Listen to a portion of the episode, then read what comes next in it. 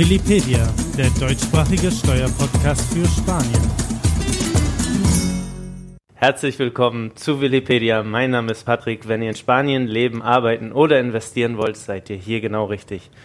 Dies ist der dritte Teil unserer Serie über die DATEV-Lösung. Wir haben uns in den bisherigen Folgen das Betriebsstättenmodell angeschaut, die DATEV-Schnittstelle. Wir haben den Giftschrank, den sogenannten an Verordnungen und Gesetzen geöffnet. In dieser Folge wollen wir in die Praxis gehen und uns anschauen, was ist eigentlich notwendig, um eine spanische Betriebsstätte für eine deutsche GmbH und Co. KG zu gründen. Bei mir sind Maike Balzano und Christian Pflegler. Schön, dass ihr da seid. Hallo. Hallo. Hallo. Wir hatten es schon in den vorherigen Folgen erwähnt, ist eine spanische Betriebsstätte einer deutschen GmbH und Co. KG zu gründen, hat steuerlich viele Vorteile. Um das Modell aber aufzubauen, gibt es Voraussetzungen, die erfüllt werden müssen.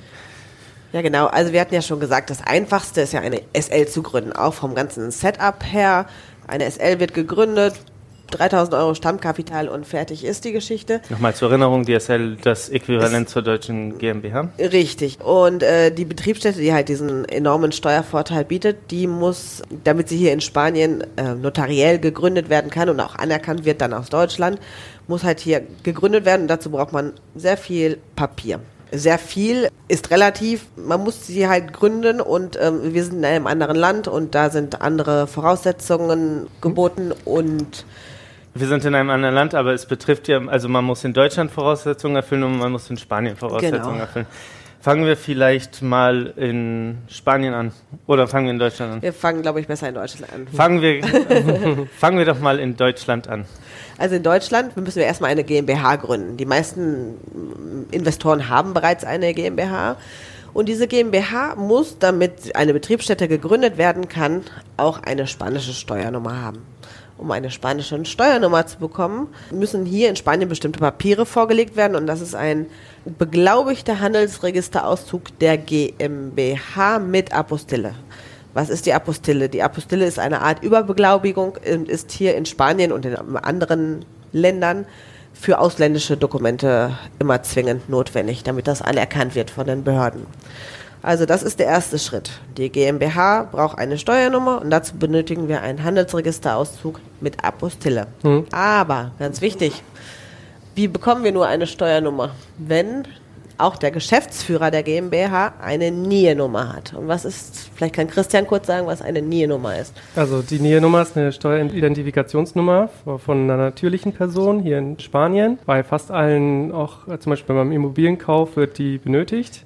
Und, also grundsätzlich, äh, wenn man Geschäfte genau. in Spanien tätigen will, braucht man diese NIE-Nummer. Das ist äh, Voraussetzung, dass man hier die Betriebsstätte dann äh, auch gründen kann. Also der erste Check ist sozusagen, hat der Geschäftsführer oder haben die Geschäftsführer der GmbH bereits eine NIE-Nummer? Wenn nicht, dann ist das der erste Schritt, der erledigt werden muss. Das kann seine Zeit dauern. Also gerade wenn man es in Spanien macht, sind die Wartezeiten etwa bei zwei Monaten, bevor man überhaupt einen Termin bekommt bei der Ausländerbehörde. Und dann gibt es nochmal die Bearbeitungszeit. Also Richtig. Also das muss man. Man halt braucht einen langen Atem dafür. Man braucht einen langen Atem dafür. Aber wenn das vorausgesetzt ist, dann kann man sehr schnell die und der Handelsregister vorliegt, von dem wir dann gerne auch eine beglaubigte Übersetzung anfertigen können, dann bekommt man die Steuernummer für die deutsche Komplementär GmbH sehr schnell. Also das ist in zwei bis drei Tagen erledigt, wenn äh, die Papiere vorliegen. So, jetzt haben wir also die Steuernummer für die GmbH. Das ist der erste Teil. genau.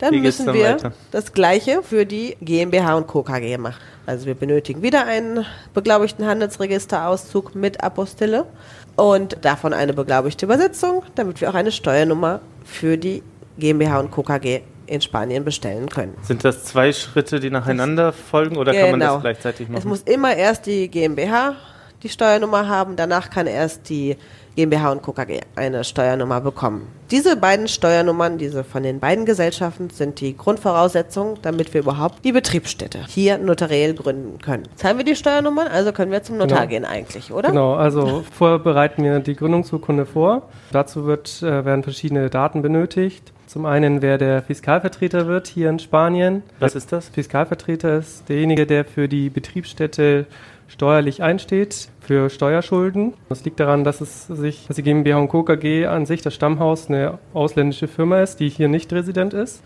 Und daneben wird auch dann der Fiskalsitz festgelegt und die wirtschaftliche Tätigkeit, die hier dann hier durchgeführt wird in, in Spanien.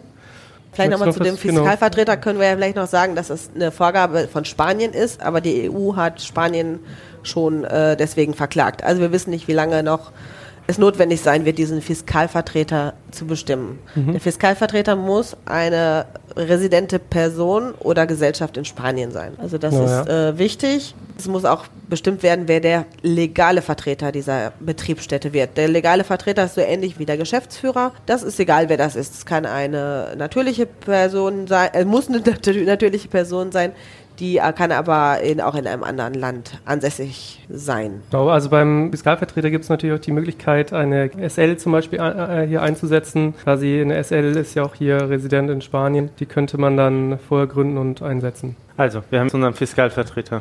Wie geht's genau. weiter? Wir haben jetzt den Fiskalvertreter, wir haben halt einen Beschluss, dass die Gesellschafter in Deutschland eine Betriebsstätte einer GmbH und Co. KG in Spanien gründen wollen. Und dann gehen, geht der Vertreter hier der Komplementär GmbH in Deutschland, muss hier in Spanien zu einem Notar gehen und die Betriebsstätte notariell gründen. Wenn die Steuernummern vorliegen, geht das relativ schnell. Was danach notwendig ist, ist nochmal von der GmbH und Co. KG, das ist deutschen Gesellschaftsvertrag, eine beglaubigte Übersetzung. Da fragen die meisten, wieso? Ich muss doch gar nicht für eine deutsche GmbH und Co. KG, brauche ich doch gar keinen Gesellschaftsvertrag. Das kann auch, auch privatschriftlich erfolgen. Ja, ist, in Deutschland ist das möglich, aber wir in Spanien bekommen den Handelsregistereintrag der Betriebsstätte nur hin, wenn der Gesellschaftsvertrag in Deutschland notariell beurkundet wurde. Sonst erkennt das äh, Handelsregister hier in Spanien die Eintragung, also die, die Betriebsstätte nicht an. Das ist ein sehr wesentlicher Unterschied. Damit ist eigentlich der Betriebsstättengründungsprozess erst einmal abgeschlossen. Gut, die Eintragung im Handelsregister kann drei bis vier Wochen dauern. Auch wichtig, erst dann kann ein Bankkonto eingerichtet werden. Also man kann vorher noch keine Überweisungen nach Spanien tätigen von der Betriebsstätte aus. Das ist ein ganz wesentlicher Punkt. Aber es können für zum Beispiel Immobilienkäufe, kann die Muttergesellschaft Überweisungen tätigen und dann ist das nur ein buchhalterischer Vorgang, wie das später verarbeitet wird. Aber das ist ein wichtiger Punkt. Bankkonto erst, wenn die Handelsregistereintragung der Betriebsstätte hier in äh, Spanien erfolgt ist. Ja, dann muss die Betriebsstätte hier äh, wirtschaftlich angemeldet werden, je nachdem, was gemacht wird. Darum kümmern wir uns mit bestimmten Modellos, wie die Erklärungen in Spanien heißen vor dem Finanzamt. Und dann müssen wir den Datentransfer für DATEV vorbereiten. Das geschieht dann in Zusammenarbeit mit dem deutschen Steuerberater. Mhm. Und vielleicht kann der Christian dann auch noch mal sagen, was wir für Daten benötigen, damit wir den genau. Datentransfer vorbereiten können. Also zum einen stellt sich am Anfang die Frage, welchen Kontenrahmen benutzt werden soll in Deutschland. Also es gibt ja den Standardkontenrahmen 03 und 04. Wir haben die Möglichkeit, die Daten in beide Kontenrahmen rüberzuspielen. Und wenn das festgelegt wurde, ist der nächste Schritt die allgemeinen Mandanteninformationen von DATEV zum Beispiel die Mandantennummer und dann auch die DATEV-Nummer vom, vom Steuerberater in Deutschland. Das DATEV-Duo kann online eingerichtet werden und ja, und dann hat man das eigentlich auch schon ja, also das sind so die, die ersten Schritte, um eine Betriebsstätte hier und in Spanien in der Praxis können wir im besten Fall die Steuerbelastung auf genau. 25 Prozent. Also das ist jetzt, was auf Dokumentenebene hier passiert. Das andere, was wir auch schon oft erwähnt haben, ist, diese Betriebsstätte muss gelebt werden. Das heißt, dass da ist es dann an den Mandanten, dass er ein Büro einrichtet, dass, dass er Mitarbeiter dass hat, er Mitarbeiter mhm. hat dass wirklich eine Aktivität hier stattfindet und wo natürlich dann auch unsere International Tax Compliance Plattform hilft, dass dies auch alles ja nachvollzogen werden kann. Genau. Super. Das war's mit dieser Folge. Vielen mhm. Dank, Christian. Vielen Dank, Maike. Vielen Dank fürs Zuhören. Bis zum nächsten Mal.